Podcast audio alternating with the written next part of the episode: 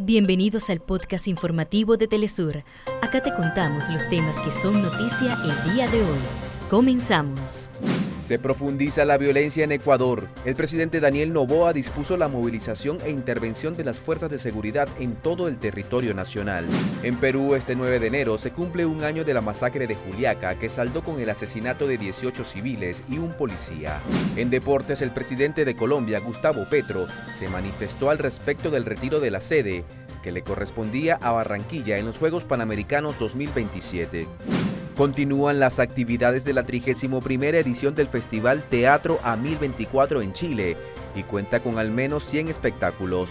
Hasta acá nuestros titulares. Para más información recuerda que puedes ingresar a www.telesurtv.net.